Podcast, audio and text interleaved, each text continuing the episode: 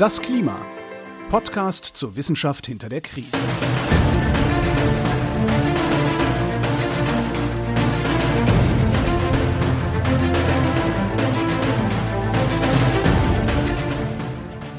Hier ist das Klima, der Podcast zur Wissenschaft hinter der Krise. Wir lesen den aktuellen Bericht des Weltklimarats und erklären den aktuellen Stand der Klimaforschung jeden Montag mit Florian Freistetter und mit Claudia Frick. Hallo. Hallo und willkommen zurück. Wir sind immer noch im sechsten IPCC-Bericht. Das wird uns noch etwas beschäftigen und euch auch. Wir sind in der Working Group 3 und wir starten heute mit Kapitel 4 oder nein, heute machen wir Kapitel 4 durch. Genau. Komplett. Wir starten und wir hören auf damit. Beides. Sehr schön. Ja, nachdem wir letzte Woche ähm, Kapitel 3 hatten, in dem wir uns so ein bisschen beschäftigt haben mit den möglichen Wegen in die Zukunft, ja, mit möglichen Wegen abzumildern, was mit unserem Klima passiert und wie das zusammenpasst mit den Zielen. Also wir hätten gerne unter zwei Grad Erwärmung, eigentlich hätten wir gerne unter 1,5 Grad und äh, welche möglichen Pfade haben wir da eigentlich, um da hinzukommen? Was haben die gemeinsam? Was sind die Herausforderungen? Wie sehen die aus? Damit haben wir uns letzte Woche beschäftigt. Also so ein bisschen der Blick aus, das sind unsere Ziele und wie kommen wir dann hin? Also aus der Perspektive. Und heute habe ich das Gefühl, wir wechseln ein wenig von dem Blick von heute Richtung, was ist bald? Oder? Genau, also Kapitel 4 trägt den Titel Mitigation and Development Pathways in the Near to Midterm. Also wir schauen uns an äh, die Welt in naher Zukunft, also so bis 2050, aber auch 2030. Äh, also 2030 ist hier die nahe Zukunft, 2050 ist so die mittlere Zukunft und die schauen wir uns an. Und tatsächlich, äh, ich habe den Titel beim ersten Lesen ein bisschen nichtssagend gefunden, äh, außer dass es halt ja um die Zukunft geht, aber das ist ja fast überall so in jedem Kapitel des IPCC-Berichts. Aber es ist dann doch sehr konkret inhaltlich das Kapitel. Sie fangen an, damit auf den Spezialreport zu verweisen, der ja vor dem Hauptreport, den wir jetzt in diesem Podcast besprechen, erschienen ist, der Spezialreport zu eineinhalb Grad Erwärmung. Das äh, ist damals gemacht worden, als das Pariser Klimaabkommen beschlossen wurde. Und da wurde ja beschlossen, dass sich die Welt doch bitte zusammenreißen möge, um eine Erwärmung auf eineinhalb Grad zu begrenzen. Und dann äh, hat die Welt gesagt, ja, Gut, dann hätten wir gern noch eine wissenschaftliche Handreichung dazu. Äh, was heißt denn das eineinhalb Grad Erwärmung? Und dann hat das IPCC einen Spezialreport gemacht. Der erschien, äh, weiß ich gar nicht, 2018, 19.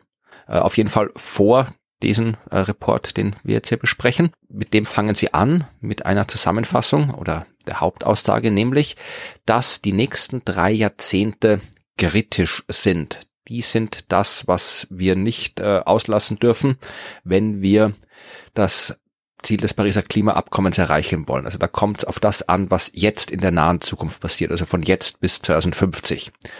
In Kapitel 4 geht es im Wesentlichen um drei Hauptfragen, nämlich wohin geht's gerade? Also wie schaut die Welt jetzt aus in Sachen ja, äh, Vermeidungsstrategien und äh, was, was, was ist jetzt quasi der Status quo? Äh, die zweite große Frage ist, wohin wollen wir denn? Also welche Situation würde die Ziele des Pariser Klimaabkommens und die nachhaltigen Entwicklungsziele erreichen? Ja, also wo mhm. könnten wir hingehen? Und Frage drei dann logischerweise, äh, was müssen wir denn tun, um dahin zu kommen, wo wir hin wollen? Das sind so die drei Fragen, die uns durch dieses Kapitel leiten werden. Ich spoilere einfach mal am Anfang ein bisschen. Also wir werden feststellen, dass äh, wenn wir uns den aktuellen Stand der Dinge anschauen, dass es da Lücken gibt. Es gibt oh. Lücken zwischen dem, äh, was wir gesagt haben, dass wir gerne wollen, wo wir sein wollen und da, wo wir tatsächlich sind. Bei Frage zwei äh, werden wir uns diverse technische Entwicklungen anschauen, die helfen, die Ziele zu erreichen, welche Wirkung sie haben, wie schnell das verläuft. Ja, und äh, interessant ist ja Frage drei: Wie kriegen wir das hin? Und da informiert uns der IPCC-Bericht gleich mal äh, in der Einleitung, dass sie leider nicht in der Lage sind, ein, ich zitiere, provide a complete handbook for shifting development pathways and accelerating mitigation. Also sie werden, sie können und werden keinen, kein Handbuch, keine abzuhakende To-Do-Liste präsentieren, was wir denn tun müssen, um die Welt wieder in Ordnung zu bringen. Aber aus der Literatur, sagen sie, kann man zumindest ein bisschen Licht auf die Dynamiken werfen, die da dem Ganzen zugrunde liegen. Also sie werden auch nicht mhm. komplett mhm. ohne Information zurückgelassen. Ja, weißt du, wäre ja schön, wenn es so eine Checkliste gäbe. Ne? Aber das, das ist dann wieder, dann wird wieder darüber debattiert, was da jetzt drauf soll und was nicht. Und dann, ja, ich weiß auch nicht. Ja. Schön wär's. aber so einfach ist es nicht. Wir springen auf jeden Fall gleich mal in Unterabschnitt 4.2. Mhm. Ich habe jetzt die ganze Introduction kurz zusammengefasst und wir schauen uns jetzt gleich an, wie wir die äh, Vermeidungsstrategien beschleunigen können. Sehr gut, direkt rein in ja. das, wir müssen mehr tun. Okay. Genau. Äh, und wie gesagt, wir sind äh, beim Pariser Klimaabkommen. Das Pariser Klimaabkommen ist wirklich zentral für dieses Kapitel und äh, zentral für das Pariser Klimaabkommen sind die NDCs. Die hatten wir auch schon mal in früheren Folgen.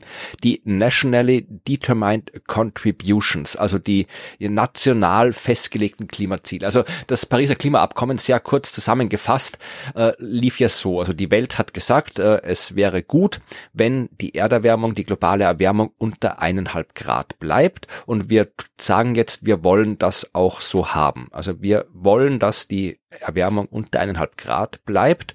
Und dann wäre es halt schön gewesen, wenn jetzt so die Welt sich äh, wirklich verpflichtet hätte, etwas zu tun. Ich meine, sie hat sich verpflichtet dazu, aber wenn sie sich auch zu bestimmten Maßnahmen verpflichtet hätte, also wenn es dann jetzt verbindliche Regeln, verbindliche Gesetze gegeben hätte, die alle Länder der Welt, und das sind so ziemlich alle Länder der Welt, die beim Pariser Klimaabkommen dabei sind, äh, sich selbst auferlegt hätten. Das ist nicht passiert. Was passiert ist, ist, dass die Länder der Welt sich NDCs auferlegt haben. Also im Wesentlichen gibt's, äh, und wir verlinken das in den Show Notes, lange Listen von Dingen, die die Länder geschrieben haben, was sie denn machen wollen. Man kann das anklicken. Ich kann zum Beispiel mal hier auf äh, Bahamas, klicke ich da mal auf die Bahamas. Ja, wenn man da in der Liste der NDCs auf Bahamas klickt, dann bekommt man ein, was ist das, zwölfseitiges Dokument, wo drin steht, was die Bahamas machen wollen. Nämlich, äh, ich schau mal hier, das ist, ah, da hat jemand an den Rand gekritzelt. Das ist offensichtlich ein eingescanntes Dokument, was da ist. Also es ist, wenn man es, kann ganz lustig sein, sich da durchzuklicken, weil es teilweise in Stil, in im, im Format, im Inhalt komplett unterschiedlich ist, was die Länder da irgendwie abgegeben haben. Es ist wirklich so, wenn du wirst das kennen als Professorin, dass äh, wenn Leute irgendwie Hausarbeiten abgeben müssen, ich weiß nicht, heutzutage ist das ja wahrscheinlich alles am Computer, aber äh, als ich noch auf der Uni war, manchmal habe ich da irgendwie so schön mit äh, am Computer geschriebene Texte bekommen, manchmal irgendwelche handschriftlichen Zettel, wo irgendwas drauf stand, manchmal mit Kapiteleinteilung und oh Abbildungen ja, und durchnummerierte Abbildungen, manchmal irgendwie eine Textwüste ohne Absatz, ohne Leerzeile. Also und ungefähr so ist das hier auch. Also die, was die Länder da als ihre Hausarbeiten abgegeben haben, schaut so ähnlich aus. Also das jetzt hier von den Bahamas zwölf Seiten Text, wo halt drin mhm. steht, was die Bahamas machen. Hier ähm, die Bahamas sind ein Tourismusland und deswegen wollen sie ganz dringend Klimawandelfolgen äh, vermeiden, weil sonst funktioniert es ja. mit Tourismus nicht mehr. Das ist jetzt alles sehr, sehr unverbindlich, was da drin steht. Hier, äh, sie wollen äh, Forschungsaktivitäten verstärken, um dann die oh Entwicklung von erneuerbaren Energien äh, entsprechend anzufördern und so weiter. Also das sind teilweise vage Absichtserklärungen, wie jetzt offensichtlich im Fall der Bahamas. Wenn man auf ein Land wie Österreich oder Deutschland klickt, dann schaut schon ein bisschen professioneller aus, zumindestens vom Layout der Dokumente, weil äh, das ist im Wesentlichen alles EU. Also die EU hat da ihre gemeinsame Absichtserklärung oder eine Absichtserklärung für alle EU-Länder und das ist die gleiche, egal ob ich jetzt auf Deutschland, Österreich oder ein anderes EU-Land draufklicke. Aha. Aha. Die haben also voneinander abgeschrieben. Nee, nee, nicht. Aha, okay. ich fand es ich habe jetzt auf Österreich geklickt, ja, und wenn ich auf Österreich klicke, dann komme ich zu einem Dokument, da steht Submission by Germany and the European Commission on behalf of the European Union and its member states. Also entweder hat sich Deutschland da da reingeschlichen oder Deutschland war damals gerade die EU-Kommission, so EU-Vorsitz, hat den EU-Vorsitz ja, ja. gehabt. Vielleicht war das damals gerade so. Oder jemand hatte gerade das große Talent für bürokratische Abläufe. da sind wir ja stark drin. Ja, da ist das EU-Logo und alles. Das schaut schon mal zumindest professioneller aus als das von den Bahamas, aber es geht ja um die Form. Wenn ich jetzt durchschaue, da steht halt dann drinnen, ja, also dass jetzt hier, sie wollen jetzt diese Politik machen und diese Politik machen und dann wird in 2030 wird äh, die Treibhausgasemission um 40 Prozent reduziert sein im Vergleich zu 1990. Und sie wollen Binding Targets werden sie für CO2-Emissionen vom Straßentransport machen. Aha, 37,5 Prozent werden die Emissionen pro Kilometer reduziert werden bei bis 2030. Also da steht drin, was geplant ist. Die entsprechenden Gesetze, die das machen sollen, die sind da noch ah, nicht, die sind, die sind in Fußnoten erwähnt. Manche davon, manche auch noch nicht. Also wie gesagt, es ist ein bunter Strauß, diese, diese NDCs. Und äh, wer sich dafür interessiert, kann wirklich 195 Länder sich anschauen in dieser Liste. Ich verlinke es in den Show Notes. Ja, und also es ist etwas, was die Länder sich freiwillig auferlegt haben. Also es ist jetzt niemand, der rumgeht, wie bei der Uni-Prüfung und sagt, und das musst du noch machen und die Aufgabe und das musst du machen, sondern es heißt, eineinhalb Grad wollen wir haben, Erwärmung oder wollen wir eigentlich auch nicht haben, aber wir wollen halt höchstens eineinhalb Grad Erwärmung haben. Und dann hat sich jedes Land hingesetzt und überlegt, was können wir tun, damit diese eineinhalb Grad nicht überschritten werden? Und dann hat äh, jedes äh, Land ein Dokument abgegeben. Zumindest ist es der Plan, ein Dokument mhm. abgegeben zu haben. Das sind die NDCs. Mhm. Okay. Aber so ein bisschen finde ich, also wie du das jetzt erzählt hast, klingt es auch so ein bisschen wie dieses typische, äh, man hat so ein Projekt und man muss so, so immer so alle zwei Monate berichten, was man geschafft hat, also welche Milestones hat man erreicht und sowas. Es klingt so ein bisschen wie dieses Drumherumreden, so ganz hat es noch nicht funktioniert. Wir planen mhm. aber, das und das zu tun. Also so ein bisschen genau. habe ich das Gefühl, ist die Literaturkategorie. Genau, und äh, das ist tatsächlich äh, jetzt der Knackpunkt. Äh, dieses Kapitel mhm. schaut sich jetzt an, wenn die Länder das machen, was sie sagen, dass sie machen, was folgt denn daraus? Weil das ist auch tatsächlich im Pariser Klimaabkommen festgelegt, dass äh, alle fünf Jahre evaluiert wird. Ja, also es gibt diesen Global Stock Take, diese globale Evaluierung. Und äh, die nächste wird 2023 sein. Und da wird dann halt mal geschaut, äh, oder beziehungsweise da wird nicht geschaut, da gibt es auch keine Behörde, die schaut, also da kommt jetzt niemand und kontrolliert da, die Klimapolizei fährt nicht rum und schaut, sondern so. da müssen dann tatsächlich äh, wieder die Länder sich selbst evaluieren. Also die müssen dann gucken, ob das, was sie vor fünf Jahren gesagt haben, dass sie tun, oh, äh, was da rauskommt. Aber hier haben wir jetzt eben quasi die unter Anführungszeichen Klimapolizei, nämlich den IPCC. Und äh, hier in Kapitel 4 wird jetzt geschaut, was passiert denn, wenn die Länder das machen? Was kommt da raus? Tatsächlich äh, stellen sie auch das fest, was ich festgestellt habe, nämlich dass es schwierig zu analysieren ist, weil es halt ja so formal unterschiedlich ist. Und ein schöner Satz in dem Bericht sagt auch, dass eigentlich Clarity, Transparency and Understanding eigentlich mit dabei sein sollte. Also es sollte wirklich, äh, das sollte ein wichtiger, eine wichtige Kategorie bei den NDCs sein, aber das ist nicht immer so umgesetzt. Sie schreiben auch, dass viele von diesen NDCs wichtige äh, Sektoren auslassen oder keine ausreichenden Details über die Kosten und die Finanzierung dazu geben. Also, mhm. wie du gesagt hast, ja, so Absichtserklärungen, Projektberichte, wo man sagt, ja, wir haben mal und gucken mal und so ungefähr. Wir könnten. Genau. Und äh, wir könnten jetzt auf die Tabelle 4.1 schauen. Ähm, ich überlege gerade, ob wir das auch tun, Tabelle 4.1 anzuschauen. Die schauen wir uns wirklich nur ganz kurz an. Wir blicken nur mit mhm. einem halben Auge hin und gehen dann gleich wieder weg, weil das eine sehr umfangreiche Tabelle ist mit sehr vielen Zahlen. Also wer es wirklich genau wissen will, findet da zusammengefasst äh, diverse Modellierungsergebnisse über die NDCs und die Auswirkungen der einzelnen Länder. Aber wie gesagt, da muss man wirklich schon viel Lust haben, sich damit zu beschäftigen. Aber ich wollte es nur erwähnen, dass es da eben wirklich die Zahlen gibt. Wir scrollen ein bisschen weiter runter und zwar auf die Abbildung der Cross Chapter Box 4. Da sehen wir jetzt tatsächlich grafisch das zusammengefasst und da lässt sich auch leichter erzählen, was da passiert. Da sehen wir jetzt äh, wieder die üblichen Zeitreihen, die wir so kennen. Also wir haben jetzt hier eine Zeitleiste, die von 2010 bis 2050 geht. Wir interessieren uns jetzt nur für die nahe Zukunft. Äh, weiter unten haben wir es ja noch bis 2100, aber da schauen wir jetzt auch nicht hin, sondern wir schauen dann nach oben auf 2050 und dann sehen wir hier, wie sich die CO2-Emissionen im Laufe der Zeit entwickeln, je nachdem, was so getan wird in der Welt. Das ist so ähnlich wie das, was wir eh schon in der letzten Folge hatten und auch in der vorletzten Folge. Wir mhm. gehen davon aus, dass bestimmte Dinge passieren oder nicht davon äh, passieren. Das heißt, wir machen Annahmen über das, was passieren könnte in der Zukunft und ausgehend von diesen Annahmen werden wir bestimmte Ergebnisse berechnen. Also mit diesen Annahmen schauen wir halt, was passiert da mit den CO2-Emissionen. Ja. Eine der Annahme ist, wir machen so weiter wie bis jetzt. Ja, und da ja. sehen wir halt, dass die CO2-Emissionen nicht sinken, sondern vom heutigen Level an noch äh, leicht ansteigen werden bis 2050 was zu erwarten ist. Ja, eine weitere Annahme, die wir treffen könnten, ist, dass wir wirklich, ja, uns festlegen auf eineinhalb Grad und wirklich sofort anfangen, Dinge zu tun, um wirklich die eineinhalb Grad zu erreichen und halt Dinge tun. Das sind dann vermutlich die Szenarien, die Modelle, die du in der letzten Folge vorgestellt hast, weil da waren ja einige Modelle dabei, die geeignet sind, um unter diesen eineinhalb Grad zu bleiben. Und wenn wir die Dinge tun, die in diesen Modellen vorgesehen sind, dann bleiben wir drunter. Und das ist da ein so ein Szenario. Ja, und wenig überraschend, wenn wir das tun würden, dann sinken die CO2-Emissionen sofort und dauerhaft bis 2050 runter. Das gleiche passiert, wenn wir sagen, wir wollen nur unter zwei Grad bleiben, dann geht's auch runter.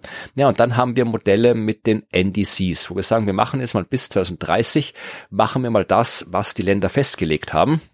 Mhm. Und dann sehen wir, ja, viel tut sich da nicht bis 2030. Also es sinkt minimal, aber im Großen und Ganzen könnte man sagen, es bleibt auch im Wesentlichen gleich.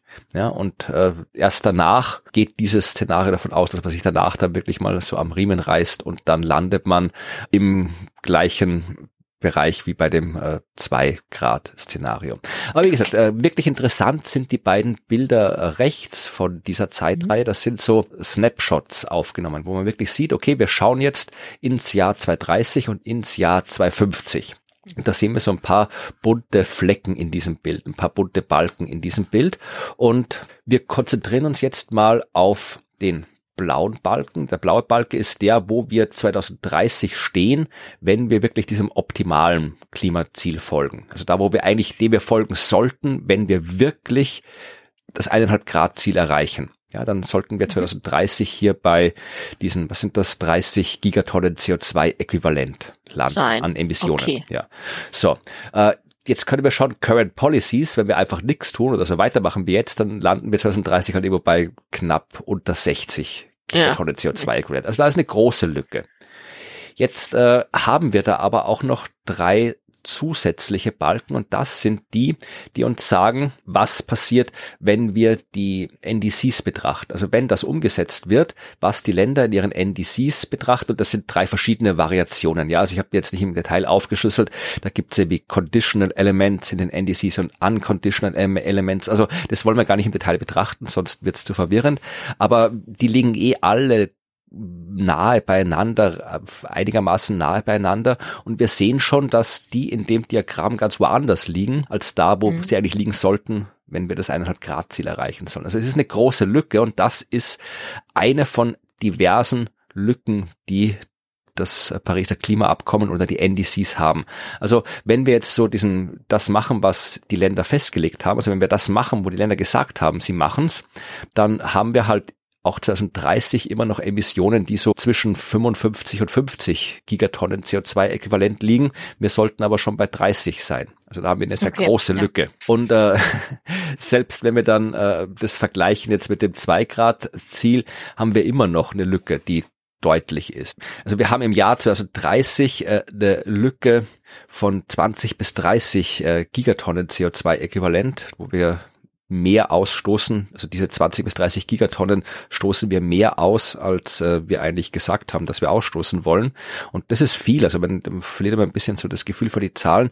30 Milliarden Tonnen CO2, das ist ungefähr das. Das ist ein bisschen weniger als das, was die gesamte Welt pro Jahr ausstößt. Also aktuell sind wir, glaube ich, bei so ungefähr 36 äh, Milliarden Tonnen CO2, also 36 Gigatonnen. Und wir haben da eben, ja, eine Lücke, die größenordnungsmäßig da drin ist. Also wenn wir da 20 bis 30 Milliarden Tonnen CO2-Äquivalent Lücke haben, dann entspricht das der globalen Ausstoß von dem ganzen Jahr. Das ist eine große Lücke. Wow, da, ja, okay. Das ist gut, dass du es nochmal aufs Jahr umgerechnet hast, ja. Also das ist das Problem. Ja, und äh, wenn wir uns 2050 anschauen, naja, dann äh, wird die Lücke nicht wirklich kleiner, beziehungsweise haben wir die, äh, die NDCs bis 2050 noch gar nicht festgelegt. Also so weit reichen die gar nicht. Ach so. Ja, also, aber es ist davon auszugehen, wenn die Lücke 2030 ist, dann muss man sich halt dann 2030 extrem zusammenreißen, dass man noch runterkommt und kommt mit den aktuellen NDCs nicht mehr aus. Also das ist äh, der Emission Gap, wie es der Fachsprache heißt, der eben tatsächlich groß ist. Und neben mhm. dem Emission Gap gibt es auch den Implementation Gap, weil es reicht ja nicht nur zu sagen, was man tun will, man muss es ja auch tun. Und äh, der existiert auch, der Implementation Gap. Also die Länder tun nicht mal all das, von dem sie gesagt haben, dass sie tun. Und das, was sie tun, reicht ja auch nicht aus. Also das, das nicht reicht, wird nicht mal vernünftig gemacht, wenn man es überspitzt zusammenfassen möchte. ja, das ist so ein bisschen das, was wir beim letzten Kapitel vermisst haben, der Abgleich der, der Pfade mit der Realität. Und das ist schon sehr traurig. Aber ja, so ist das halt. Okay. Es ist klar aus dieser Analyse der NDCs, dass wir zwar Dinge tun, aber das noch nicht ausreicht, was wir tun.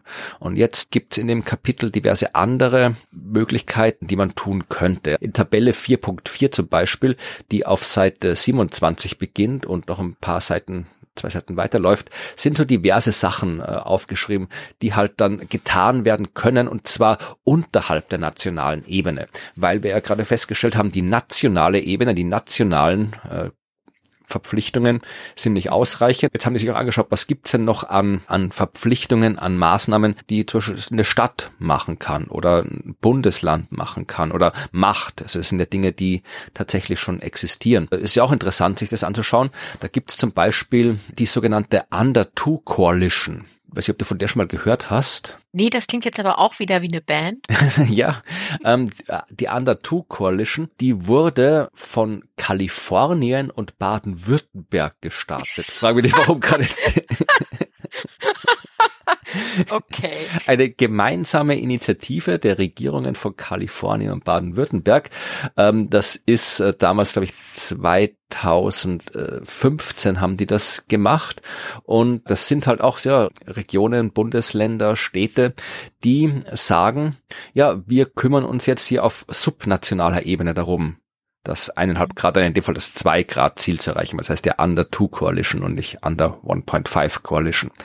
Und ja. Winfried Kretschmann von Baden-Württemberg und Governor Jeffrey Brown von Kalifornien haben das am 15. Mai 2015 gegründet. Sind das, sind das irgendwie Best Buddies? Ich habe keine Ahnung. Ich habe keine Ahnung.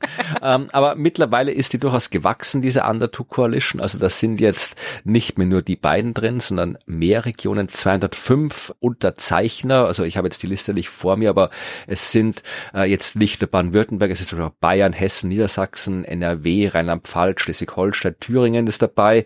Also eh fast Deutschland, ganz Deutschland in dem Fall. Äh, in Österreich sind Niederösterreich und Oberösterreich dabei. In der Schweiz ist äh, Basel mit dabei. Also es sind ein paar Bundesländer und vermutlich auch noch kleinere Regionen, die immerhin äh, 1,3 Milliarden Menschen repräsentieren. Ja. Ach ja, das ist immerhin schon mal was, ja. Eh, aber wir haben das gleiche Problem. Es ist jetzt auch nur wieder, sind auch wieder nur Absichtserklärungen und was dann genau umgesetzt wird, ist weiß man nicht oder wird man sehen. Aber, und das stellt der Bericht fest, dass speziell Städte oder Bundesländer wie zum Beispiel jetzt hier, das schreiben wir jetzt nicht als Beispiel, das bringe ich als Beispiel äh, Nordrhein-Westfalen, ja, also die haben wirklich ein großes Potenzial, weil da halt wirklich so viel abgeht, ja. Du hast so viele unterschiedliche Akteure, äh, unterschiedliche geografische Regionen, äh, die dann auch eine große Menge an CO2-Emissionen verursachen. Ja, also wenn du jetzt so ein ganzes Land anschaust, dann hast du einerseits irgendwie das, äh, das Ruhrgebiet und andererseits hier weiß nicht, den Wald in Brandenburg, wo kaum jemand wohnt, oder hier äh, MacPom oder sowas. Da wohnen eigentlich, bevor ich jetzt hier die Hörerschaft aus den Bundesländern irgendwie, ich weiß schon, dass da viel los ist, aber es ist eine andere Art von äh, geografischer Ausgangslage, eine andere Siedlungsstruktur. Dann haben wirklich so Großstädte, Städte, haben ein anderes Potenzial, die Emissionen zu reduzieren, als jetzt irgendwie fünf Dörfer in Brandenburg. Wenn jetzt das Ruhrgebiet sagt, wir reduzieren unsere Emissionen, dann hat das einen anderen Impact, als wenn das jetzt hier das kleine Dorf tut. Mhm. Damit darauf können wir uns, glaube ich, einigen. Ja, und deswegen äh, stellt der IPCC-Bericht eben auch fest, dass da viel Potenzial drin liegt, aber Potenzial ist das eine, die Realität ist das andere. Mhm. Dann habe ich noch eine Tabelle angeschaut, die sich speziell mit den Ländern beschäftigt, die nicht nur einfach so vage was gesagt haben, sondern die in ihrer Wahrheit ein bisschen konkreter geworden sind in den NDCs, nämlich festgelegt haben, dass sie zu einem bestimmten Zeitpunkt um eine bestimmte Menge reduziert sein wollen bei den Treibhausgasen. Tabelle 4.5 ist das. Also da steht dann zum Beispiel drinnen, dass die USA gesagt haben, sie wollen im Jahr 2050 ihre Treibhausgasemissionen um 80 Prozent reduziert haben im Vergleich zu 2005. Oder dass Deutschland Treibhausgasneutralität im Jahr 2050 erreicht haben will. Oder mhm. dass Frankreich äh, netto Null Emissionen bis 2050 erreicht haben will. Also da sind die Länder gelistet, die wirklich explizit zumindest schon mal gesagt haben, mit Prozenten, was sie erreichen wollen wie gesagt, das heißt nicht, dass das alles genauso passieren wird, aber zumindestens die haben sie ein bisschen genauer verpflichtet als die Länder, die einfach nur irgendwas geschrieben haben. Es ist, es ist eine gewagte Wahrheit, Wahrheit eine ja, gewagte Wahrheit. Genau. Hier, so Österreich zum Beispiel sagt hier, wir wollen äh, klimaneutral werden, nicht später als 2050. Also wir, wir gehen sogar davon aus, dass wir es früher schaffen könnten, offensichtlich in Österreich. Mhm. Äh, natürlich hängt das alles mit der EU drin. Also die EU selbst will bis 2050 auf netto Null sein mit den Emissionen. Aber selbst so Länder wie Mexiko, 50 Prozent äh, Treibhausgasemissionen. Ich weiß noch nicht, die ist noch nicht ganz aktuell. Ich glaube, China hat sich mittlerweile auch zu irgendwas verpflichtet, aber das ist in der Liste, glaube ich, nicht drin. Die ist vom Stand äh, August 2021. Mhm. Werden vermutlich auch noch ein paar mehr dazu gekommen sein, weil das sind doch weniger, als man denkt in dieser Liste. Ja, das, das stimmt, habe ich auch gerade gesehen. Das ist, glaube ich, auch, auch wirklich halt eine Momentaufnahme und da ist natürlich gerade viel Bewegung drin. Wenn ich alle Länder weglasse, die Teil der EU sind und jetzt der EU zurechne, dann, dann kann ich es eigentlich vorlesen. Dann ist es USA, Mexiko, Kanada, Benin, Großbritannien, Ukraine, die Marshallinseln, Fidschi, Japan, Costa Rica, Singapur, Südafrika, Korea, Schweiz, Guatemala, Indonesien und die Länder der EU. Ja, das ist doch übersichtlich. Ja gut, hast recht. Von 195 Ländern insgesamt, die da im Pariser Klimaabkommen drin sind, könnten durchaus mehr sein. Ja, ich, ich sehe es. Okay. Aber wie gesagt, äh, immerhin ist es mal gut, dass es das gibt, weil zu sagen, dass man was tut, ist ein Anfang. Besser so Länder, keine Ahnung, die halt überhaupt nichts sagen, die halt überhaupt keine Ziele von sich geben. Dann kommen wir zu dem Thema, was kann man denn tun, um das alles zu beschleunigen?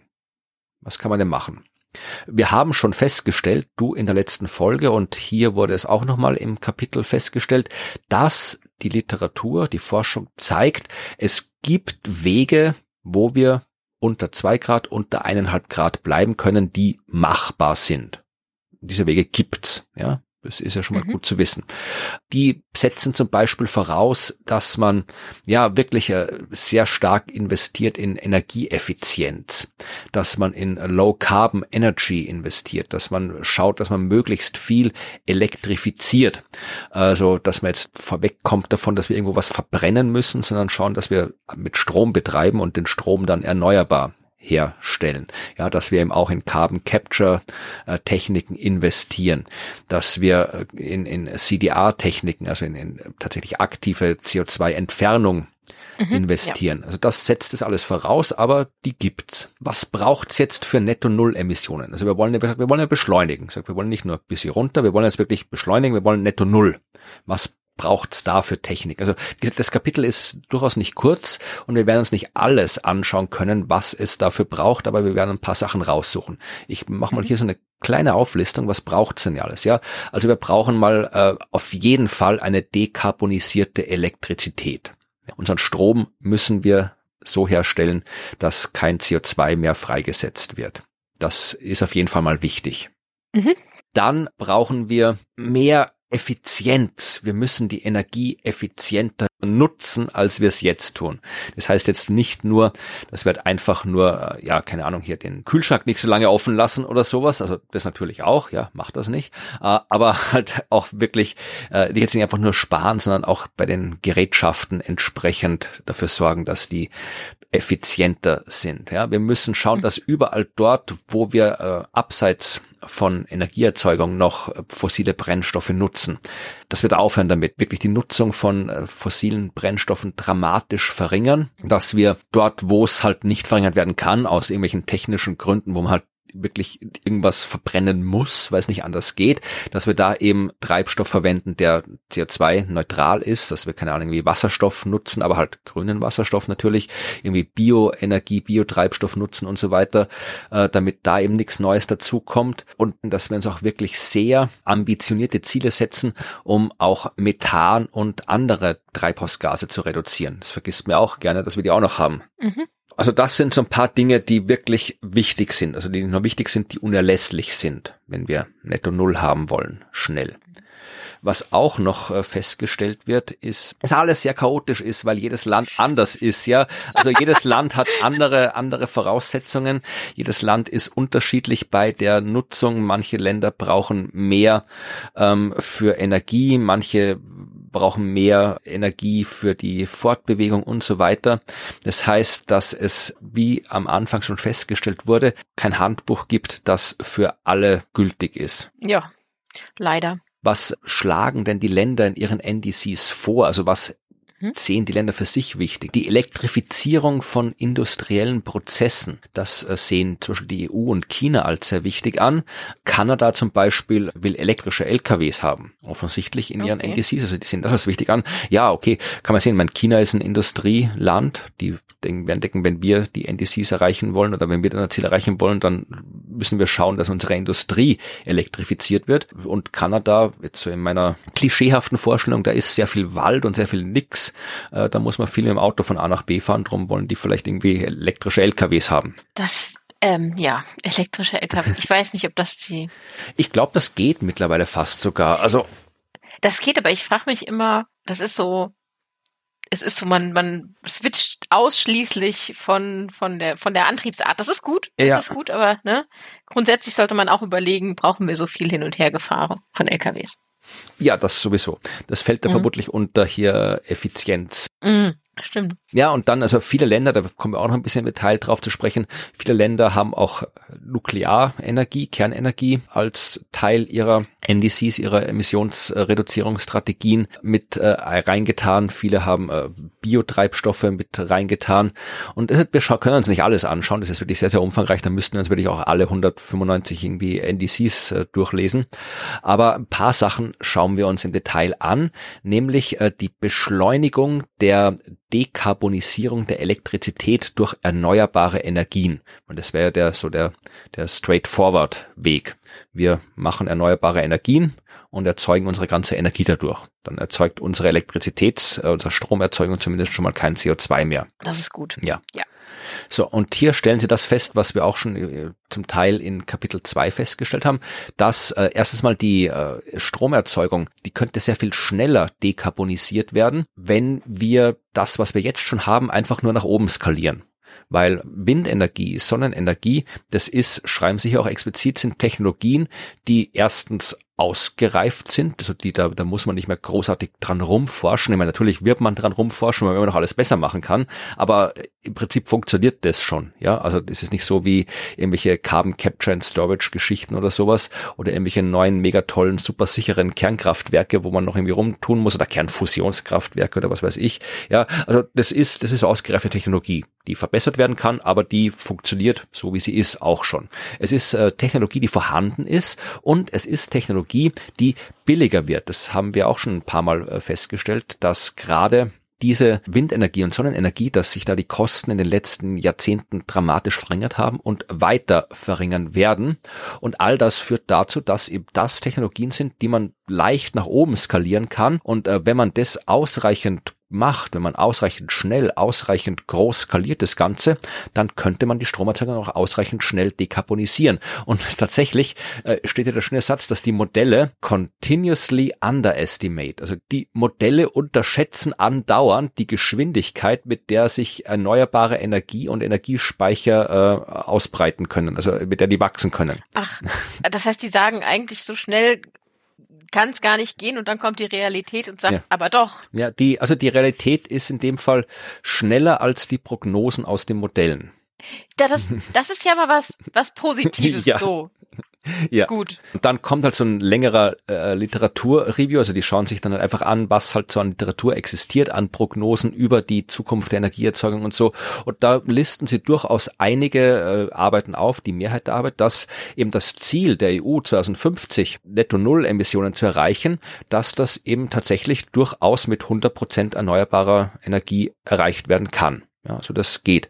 Speziell Frankreich hat die Möglichkeit, 100 Prozent erneuerbare Energie zu kriegen und braucht nicht mal die Kernkraft, die Frankreich immer so gern hat. Äh, Frankreich ist ja eines der Länder mit den mit einem sehr, sehr starken äh, Anteil an äh, Kernenergie im Strommix. Und das heißt ja immer, nur weil Frankreich so viel Atomstrom erzeugt, können wir in Deutschland überleben, weil die müssen immer den Atomstrom importieren und so, was ja auch Quatsch ist. Also ich glaube, irgendwie Deutschland exportiert mittlerweile sehr viel äh, Strom nach Frankreich, weil Frankreich eben gar nicht mehr durchkommt äh, mit den Atomstrom, weil wir auch schon, haben wir auch schon darüber gesprochen, dass die ja auch durchaus ihre Probleme haben mit der Erderwärmung, wenn das Kühlwasser nicht mehr funktioniert, äh, wenn zu wenig gekühlt werden kann, dann kann da auch nicht mehr so viel erzeugt werden, wenn die Flüsse zu wenig Wasser haben und so. Frankreich braucht's aber gar nicht, sagt eine Studie. Frankreich könnte äh, mit 62 Prozent Windenergie, 26 Prozent Solarenergie, 12 Prozent Energie aus den Meeren, also so Gezeitenkraftwerke und so weiter und noch ein bisschen anderen Krempel durchaus auf 100 Prozent erneuerbare Energie kommen. Ja, sollen sie mal schnell machen. Ich wohne ja an der Grenze. Von daher mag ich das nicht so, dass die da so viele Atomkraftwerke haben.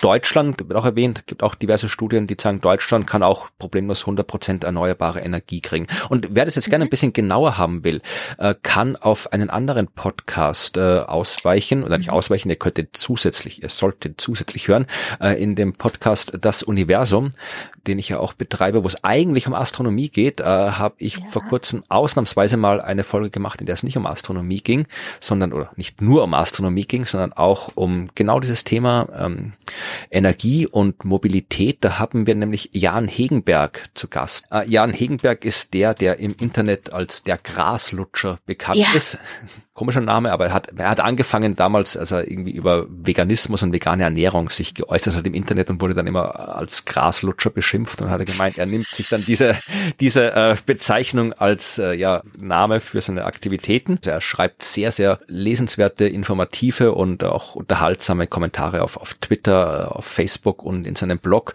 wo er dann so vor allem auch so Medienberichte auseinander nimmt, die dann wieder behaupten, dass es ja gar nicht möglich ist, dass Deutschland 100 Prozent Prozent äh, erneuerbar ist, weil dann kommt die Dunkelflaute, wenn im Winter wochenlang der Wind nicht weht und es wochenlang finster ist, dann äh, werden wir hier äh, im Blackout erfrieren und so. Also all diese Geschichten, die nicht stimmen, die wissenschaftlich belegbar nicht stimmen, die hat er immer wieder so äh, auseinandergenommen und hat vor kurzem dann eben auch ein sehr, sehr schönes Buch geschrieben, wo das alles äh, auch genauso unterhaltsam wie seine Texte sonst sind zusammengefasst ist. Äh, und das über dieses Buch und über das alles haben wir mit Jahren gesprochen. Da haben wir auch über Solarkraftwerke im Weltall gesprochen und über die CO2-Bilanz von Raketen und wie lange es dauert, bis jetzt die Elektrorakete kommt und so. Die Elektrorakete, okay. Ja, also wir haben äh, da schon ein bisschen auch über Astronomie gesprochen, aber eben mhm. auch über äh, diese ganzen Themen und da könnt ihr das ein bisschen genauer hören, wie denn das funktionieren kann, dass Deutschland 100% erneuerbar wird und dass es deutlich weniger aufwendig ist, als man glaubt, dass es ist. Ja, wir müssen nicht warten, bis irgendwelche äh, massiven Speichertechnologien fertiggestellt sind. Wir müssen nicht warten, bis hier die über, über, übernächste Generation an Windrädern äh, da ist und so weiter. Also das geht alles. Drum heißt das Buch von ihm auch äh, Weltuntergang fällt aus. Das ist nicht einfach nur linksgrün versiffte Utopie, sondern basiert alles auf Wissenschaft genauso wie auch der IPCC-Bericht, der ebenfalls sagt, 100% erneuerbare Energie ist in zahlreichen wissenschaftlichen Studien als machbar für Deutschland festgestellt worden. Sehr gut. So, dann schauen wir noch kurz auf die Kernenergie, die wir auch schon erwähnt haben, äh, mhm. die ja auch einige Länder in ihre Strategien eingebaut haben. Also da ist noch keine Bewertung. Also Bewertungen in dem Sinne gibt es in meinem IPCC-Bericht sowieso nicht, dass sie sagen, Kernenergie ist scheiße, macht das nicht, sondern die sagen dann höchstens, ja, das ist der Effekt von der Energieform, das ist der Effekt von der Energieform und so weiter. Und wir werden mhm. vermutlich in späteren Kapiteln noch ein bisschen genauer mit Kernenergie zu tun haben. Hier geht es jetzt wirklich nur, was haben die verschiedenen Länder so für Strategien und bei welchen Ländern kommt in welchem Ausmaß die Kernenergie vor bisschen Bewertung ist schon drinnen, nämlich, dass sie zum Beispiel schreiben, dass viele Länder Kernenergie nutzen und entwickeln, aber wenn man es so großskalig betrachtet, Larger Scale National Nuclear Generation, dass die nicht unbedingt mit einer signifikanten niedrigeren CO2-Emission verknüpft ist. Also dort, wo viel Kernenergie existiert und entwickelt wird, das sind nicht unbedingt die Länder, wo man sieht, dass da sehr viel CO2 runtergeht. Was jetzt nicht heißt, dass äh, die Kernkraftwerke solche CO2-Schleudern sind. Das sind sie ja tatsächlich nicht. Ja, also wenn man es baut und so weiter, braucht man jede Menge CO2. Man muss radioaktiven Brennstoffe irgendwo herkriegen. Die müssen irgendwo aus der Erde gebuddelt werden und das erzeugt alles äh, Treibhausgasemissionen und so weiter. Also da beim, ist wie bei allem anderen, wenn ich was baue, werden CO2 frei. Aber jetzt rein, wenn das Ding mal da steht und läuft, erzeugt tatsächlich wenig CO2. Nee, eher so sekundär, ne, über, über Schädigung der Flüsse und sowas. Länder, die jetzt äh, Kernenergie nutzen, sind nicht die mit den äh, niedrigen CO2-Emissionen, was halt vermutlich auch heißt, die Länder, die jetzt Kernkraftwerke betreiben, äh, tun das nicht unbedingt aus Klimagründen, wäre meine okay. Interpretation. Mhm. Ja. Das ist eine, wirklich eine heftige Diskussion, die Rolle von Kernenergie im Klimaschutz. Und wir könnten jetzt sagen, wenn ein Land noch äh, Kernkraftwerke rumstehen hat, die noch gut sind, die noch funktionieren, äh, dann kann man sagen, okay, die müssen wir jetzt nicht sofort abschalten, sondern wir nutzen die halt, solange die noch nutzbar sind, solange die noch zugelassen sind, nutzen wir die, aber wir nutzen das, um dafür Kohlekraftwerke abzuschalten. Wenn man einfach nur sagt, wir lassen die halt einfach weiter laufen und wir lassen aber die Kohle auch weiterlaufen, damit es halt schön billig ist alles, dann kommt eben sowas raus, dass eben der Betrieb von Kernkraftwerken nicht mit äh, niedrigeren CO2-Emissionen korreliert. Also man kann das schon nutzen und muss aber halt dann auch die Zeit, die man sich halt durch den längeren Betrieb der Kernkraftwerke erkauft, entsprechend für Klimaschutz nutzen. In der Zeit hauen wir aber alles raus an erneuerbarer Energie, was geht, damit wir danach, wenn wir die Kernkraftwerke auch abschalten, 100% erneuerbar sind. Zum Beispiel. Okay nicht aus diesem Grund, den wir beim letzten Mal diskutiert haben, dass das, wir, wir schalten die früh ab, äh, wollen wir nicht machen, weil dann sind es diese verlorenen Vermögenswerte, sondern wir, wir schalten die nicht ab, weil wir dann mehr Energie rein, also mehr, mehr Kraft reinbuttern können in, wir machen alles andere schnell auf und da machen Braunkohle schnell weg. Ja, aber schöner wäre es natürlich, ne, wie ja. gesagt, also es geht ja auch komplett ohne, aber okay. Was definitiv keinen Sinn macht aus mhm. Klimagründen mhm. oder zumindest jetzt mal, wir werden es noch genau diskutieren, wenn es soweit ist, ähm, neue Kernkraftwerke bauen zum Beispiel. Ja, ja also das, bitte, das ist ja. das, erstens, das dauert zu lange, das äh, ist zu teuer und das hilft auch jetzt bei den Emissionen dann nicht so viel. Also neu, was Neues bauen, wenn wir was Neues, alles was neu gebaut wird, muss, äh, muss irgendwie Wind, Solar, äh, erneuerbare Energie sein. Ja, nur dann mhm. funktioniert es im Klimaschutz. Also was Neues bauen sowieso nicht, aber wenn die Dinger schon rumstehen, ja, und ja. dann da kann man sagen, okay, äh, und wir noch nicht 100% erneuerbar sind, dann kann ich sagen, okay, schalte ich jetzt hier die, die Kernkraftwerke ab, dann muss ich vielleicht die Kohlekraft noch weiterlaufen lassen, um den Energiebedarf zu stillen, bis ich ausgebaut bin, oder lasse ich halt die Kernkraftwerke noch laufen und kann dafür die Kohle ausschalten bis ich erneuerbar bin. Und dann ist natürlich die bessere Option, wir, wir lassen halt die Kernkraftwerke noch ein bisschen weiterlaufen oder nicht weiterlaufen, sondern wir schalten sie nicht früher ab als nötig, damit wir halt dafür die Kohle früher abschalten als nötig. Weil ja. das ist der, der ja, zumindest okay. für den Treibhausgasen der bessere Output.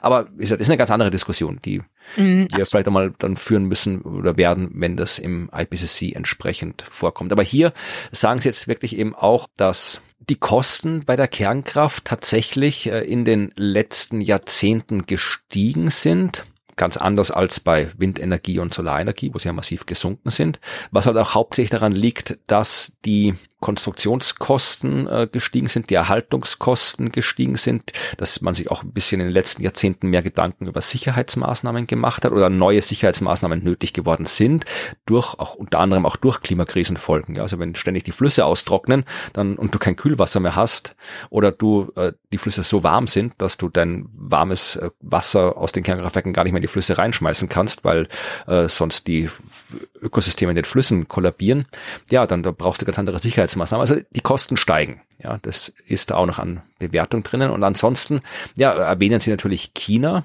China hat tatsächlich in seinem Plan 14 bis 28 Prozent Kernenergie bis 2050 drin. Also die wollen quasi noch ausbauen, die Kernenergie, um ihre CO2-Neutralität zu erreichen bis 2050.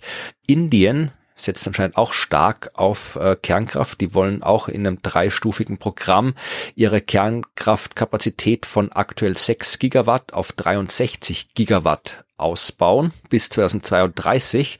Also die wollen schon in den nächsten zehn Jahren ihre, ihre Energie aus Kernkraft quasi äh, verzehnfachen. Mhm. Aber, und das ist so ein, ein Halbsatz, der dabei stand, if fuel supply is ensured. Und das ist halt das Problem, weil die laufen ja auch nicht mit äh, Luft und Liebe, die Kernkraftwerke, sondern da brauchst du halt irgendwie Uran und angereichertes Uran und das ganze Zeug und das wächst auch nicht auf dem Baum, das gibt's auch nicht im Supermarkt, das gibt's auch äh, nicht überall auf der Welt, das gibt's eigentlich auch nur in den Gegenden, wo wir eigentlich nicht energietechnisch abhängig sein wollen davon. Vor allem, es ist auch eine begrenzte Ressource und es ist aufwendig, diese Ressource äh, herzustellen, die Brennstäbe und so weiter. Ja, und zu lagern, wenn sie mal verbrannt sind. Genau.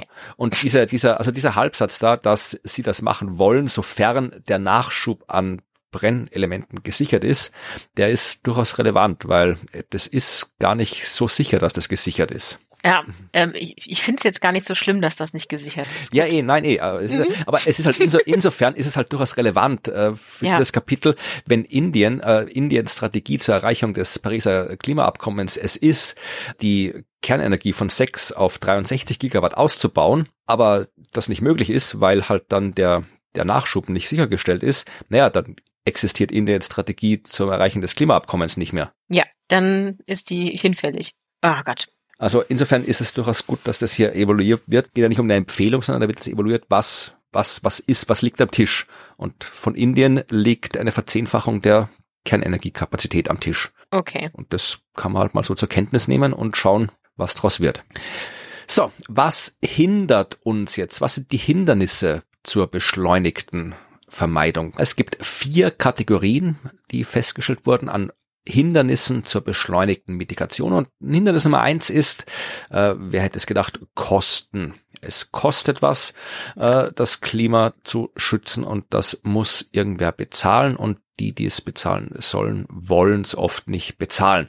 Das heißt, Kosten sind wirklich wichtig. Also je nachdem, was man sich aussucht in seinen NDCs, ist das mit Kosten verbunden und die Kosten können ein Hindernis sein, wenn sie nicht äh, aufgebracht werden. Ist logisch. Das ist eine sehr schöne Beschreibung. Die, die bezahlen sollen, wollen nicht. Ich erinnere mich an irgendeine Mauer, die mal jemand bauen wollte und gesagt hat, jemand anders soll dafür zahlen. Hier ist es ein bisschen anders. Also die Leute, die es verursachen, ja, nee, obwohl, die, die wollen nicht bezahlen. Ja, gut. So, also Kosten ist ein Haupthindernis. Äh, zwei ist etwas, was Sie als Distributional Consequence genannt haben. Ja, also zum Beispiel, wenn es jetzt heißt, ja, wir können doch die, die Kohlekraftwerke nicht zusperren, weil äh, mhm. Jobverluste, Wettbewerbsfähigkeit. Ja. ja, also das, äh, das sind halt Konsequenzen. Das ist ja durchaus real. Also wenn du, wenn du aus den Fossilen rausgehst, die ganzen Leute, die im Bergbau arbeiten, arbeiten dann nicht mehr im Bergbau. Ja, und die Leute, die im Kohlekraftwerk arbeiten, arbeiten nicht mehr im Kohlekraftwerk. Mhm. Die Leute, die jetzt hier äh, äh, Autos herstellen, Verbrennerautos herstellen, ein paar von denen bauen dann vielleicht Elektroautos. Aber wenn wir dann noch die Mobilität äh, vom Auto weg woanders hin tun, ja, dann werden weniger Leute im Auto arbeiten. Oder nicht im Auto arbeiten, in der Autoindustrie arbeiten. K-Office ist das neue. Genau. Also das sind alles Konsequenzen und die können diese äh, ab Milderungsstrategien dann entsprechend auch verhindern. Und interessanterweise sagen sie auch, dass ähm, die Wurzel sehr oft für diese Distributional Consequences als Hindernis, die Wurzel dafür oft in den soziopolitischen institutionellen Strukturen einer Gesellschaft liegt. Und das ist irgendwie, finde ich sehr schön, das kann man ja in Deutschland sehr schön sehen. Der deutsche Geist, der alle vereint, ist ja so, also wenn ohne die Autoindustrie ist Deutschland tot ist nicht mehr, mhm. wir haben, dann gibt's Milliarden Deutsche, die keinen Job mehr haben und deutsche Industrie liegt am Boden, wir sind international nicht mehr wettbewerbsfähig und stimmt halt so in der Form nicht, aber mhm. das ist halt so, das sind so diese, diese underlying social political institutional structures of a society. Und das ist halt eine, andere Länder werden andere entsprechende politisch äh, gesellschaftliche Strukturen haben, die dazu führen, dass diese Konsequenzen als Hindernis gesehen werden können, weil man kann ja auch sagen, okay, die deutsche Industrie ist stark genug, wenn die halt nicht mehr eine Million Verbrenner bauen kann, dann wird sie was anderes finden, was sie machen kann. Aber wenn man davon ausgeht, dass Deutschland sich nur über Autos definiert, ja, dann mhm. wird man auch keinen Weg sehen, wie man mit diesem Verlust an Identität, ja, nicht Verlust, aber wie man, wie man das quasi anders machen kann, ja, also was man stattdessen machen kann. Ja, genau, ganz anders zu denken. Das ist schwierig, wenn man, wenn dich alles darum gedreht hat so lange. Ja, und mein gut, ich muss jetzt nicht auf die Deutschland schimpfen. Ja, in Österreich haben wir das gleiche hier so mit, mit der Wintersport- und Skiindustrie. Also Österreich ohne, ja. ohne Skilifte ist auch nicht vorstellbar. Zumindestens für manche. Ich kann mir das ja gut vorstellen. Aber es gibt halt gerade in den westlichen Bundesländern sehr viele, die sich halt nicht vorstellen können, dass da tatsächlich, ja, dass man da was anderes machen könnte, dass man jetzt wie statt jedes Jahr noch mehr Schneekanonen zu kaufen und noch höhere Gondeln auf die letzten Gletscher raufzubauen, dass man das auch anders lösen könnte. Ja, das ist dieses Festhalten am, am Status quo und nur versuchen, das irgendwie zu retten, anstatt wirklich Transformation zu machen und ganz neu zu denken. Ja glaube in Südtirol, ich weiß jetzt gar nicht mehr, welcher Zeitung das war, die war glaube ich auch hinter der Paywall, aber äh, ich habe ein Interview gelesen mit dem Verantwortlichen für irgendein so großes Dolomiten-Skigebiet, also das Dolomiten, also diese große Skiregion in den Dolomiten. Und der hat im Interview tatsächlich gesagt, ja, musste ich keine Sorgen machen, weil äh, Klimawandel, der, der hat ja nur im Sommer Auswirkungen, im Winter geht das alles problemlos weiter. Muss ich keine Sorgen machen, dass nicht mehr Ski gefahren Klar. werden kann, wir brauchen ja noch mal mehr Schnee Schneekanonen, aber das ist ein Phänomen aus dem Sommer. Und im Winter ist alles gut. Wunderbar. Klar. Ja, aber wie gesagt, das ist ein Hindernis. Äh, drittes Hindernis, Technologieverfügbarkeit. Erstmal die Technologieverfügbarkeit an sich. Die Technologie muss verfügbar sein, aber nur weil Technologie an einem Ort verfügbar ist, heißt ja nicht, dass sie an anderen Orten auch verfügbar ist. Nur weil wir in Deutschland oder Österreich etwas haben, heißt es nicht, dass irgendwie auch jetzt hier äh, die Bahamas, von denen wir am Anfang gesprochen haben, die Technologie auch verfügbar mhm. haben. Ja, und das ist natürlich auch ein großes Hindernis, dass die Techniken, die wir brauchen, auch alle kriegen müssen. Und oft können sie es nicht kriegen. Ja. Viertes Hindernis, äh, unsuitable structures und das klingt auch sehr generisch, aber da ist zum Beispiel das gemeint, was du angesprochen hast. Ich habe ja schon was investiert in das Kohlekraftwerk. Ja, genau.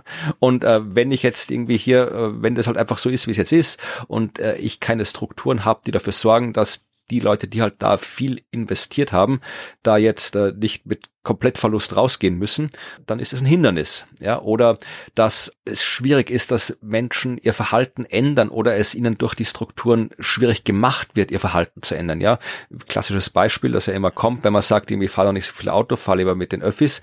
Ich habe aber keine Öffis. Ich muss, äh, ich bin aufs Auto genau, angewiesen. Genau, fährt gar kein ja, Genau. Ja, äh, oder zum Beispiel auch irgendwie der Landlord-Tenant-Dilemma. Ja, also dass das äh, der Konflikt äh. zwischen Vermietern und Mietern. Ja, oh, ja. Äh, wenn ich gern sage, ich möchte aber bitte hier gerne äh, nicht mehr mit Gas heizen, aber mein Vermieter sagt, ja, Pech, ich baue dir keine neue Heizung ein. Naja. Ja, genau, genau das. Ja, ja, das, äh, das Problem kenne ich. Oder ich hätte gerne eine Ladestation für mein E-Auto. Ja. Nee, und auch da, das sind auch wieder halt äh, Strukturen. Das sind Strukturen, mhm. die existieren, also die Strategien zur Beschleunigung der Abschwächung schwierig machen. Ja. Gut, Lösungswege gibt's dabei noch nicht, aber es sind die vier Hauptkategorien an Hindernissen, mit denen wir uns auseinandersetzen müssen. Was kann man denn jetzt tun? Wir haben die Development Pathways im Titel des Kapitels. Da geht es nicht nur um die Mitigation, sondern auch um die äh, Entwicklungswege. Und diese Entwicklungswege sollte man verschieben ja, wenn man das Ganze beschleunigen will. Wir müssen irgendwo auf Entwicklungswege kommen, die das Ganze schneller machen. Wir haben das schon besprochen in Folge 50. Da ging es um diese Climate Resilient Pathways, also diese Wege zu einer klimawiderständigeren Zukunft. Und das ist im Wesentlichen das Gleiche.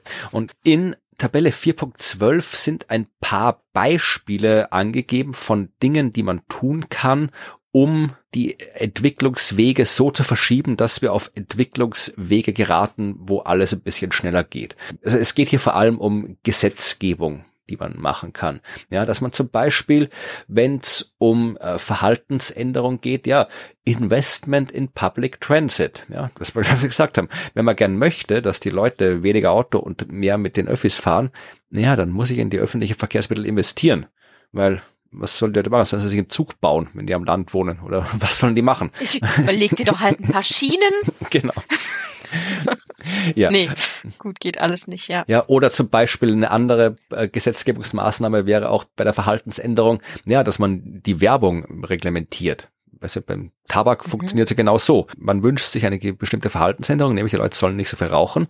Also hat man deutlich reglementiert, wie Firmen äh, Tabakprodukte bewerben dürfen und können. Ja, klar.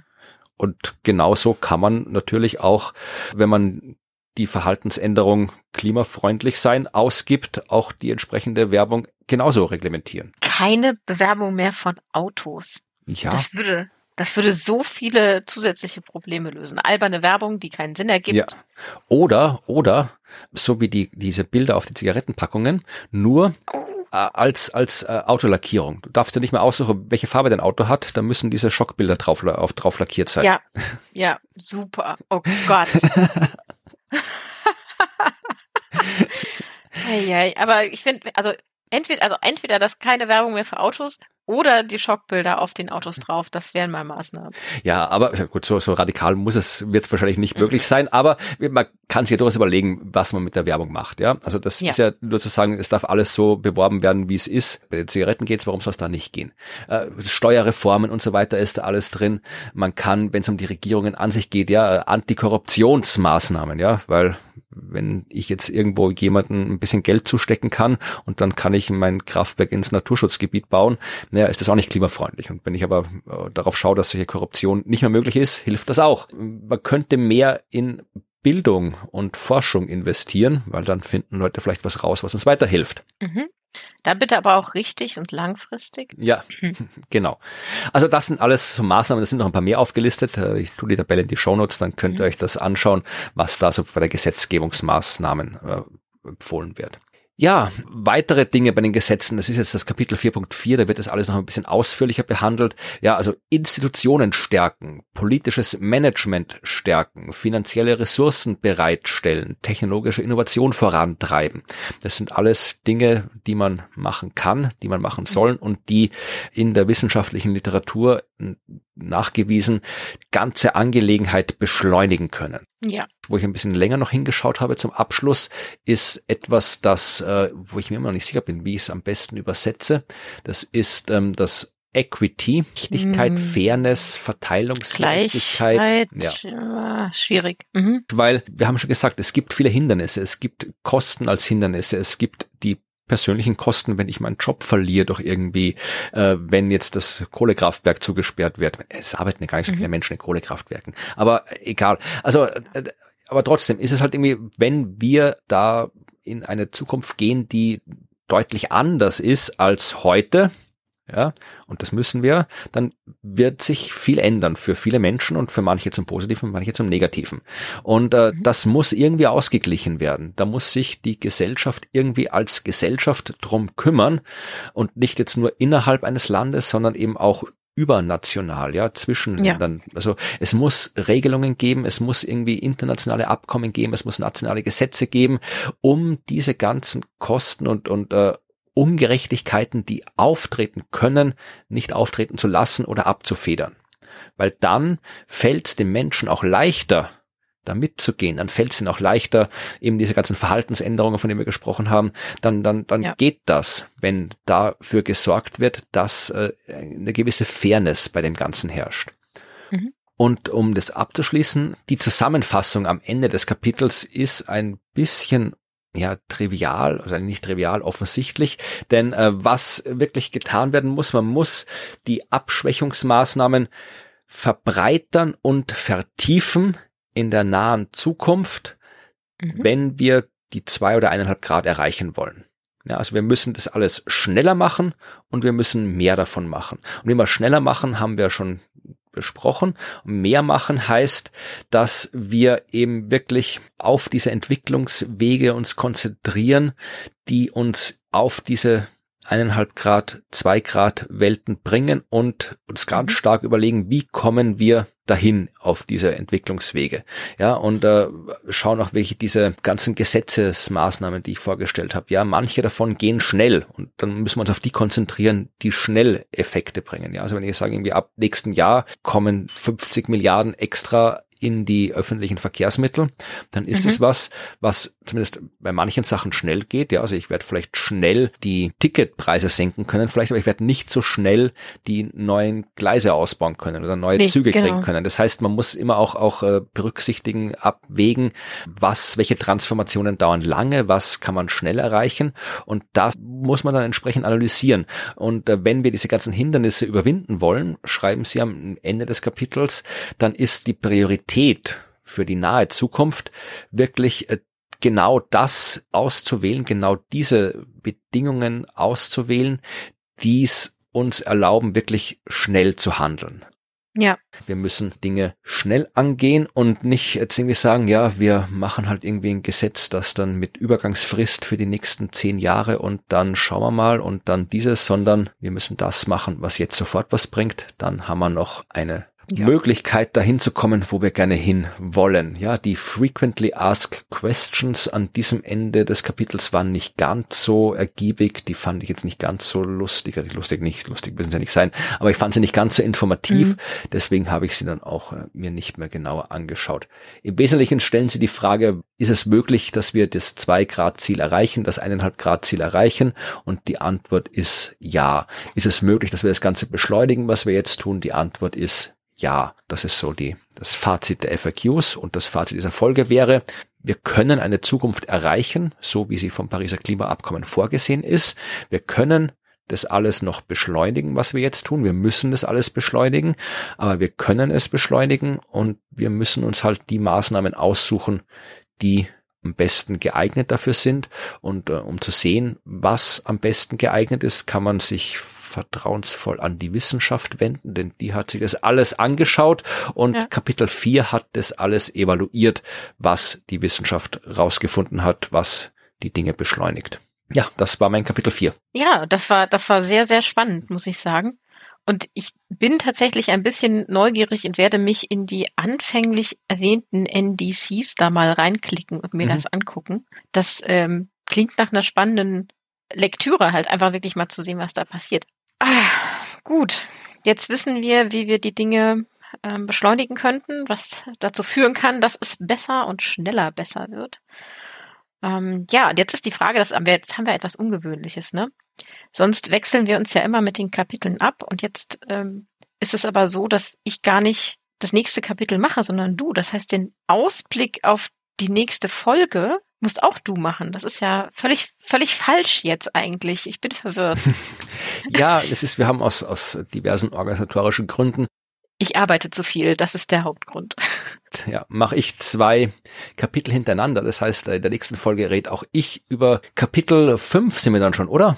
Ja, dann sind wir in Kapitel 5. Und Kapitel 5 ist ein wirklich, wirklich spannendes Kapitel. Also es sind, interessant sind sie alle, die Kapitel, mhm. um die es hier geht, aber äh, manche, haben wir schon festgestellt, muss man sich ein bisschen durchkämpfen, manche sind sehr abstrakt. Kapitel 5 ist wirklich spannend, obwohl es einen auch, ich habe, der Titel ist auch nicht sehr, ähm, sehr ja, vielsagend von Kapitel 5. Kapitel 5 heißt Demand, Services and Social Aspects of Mitigation.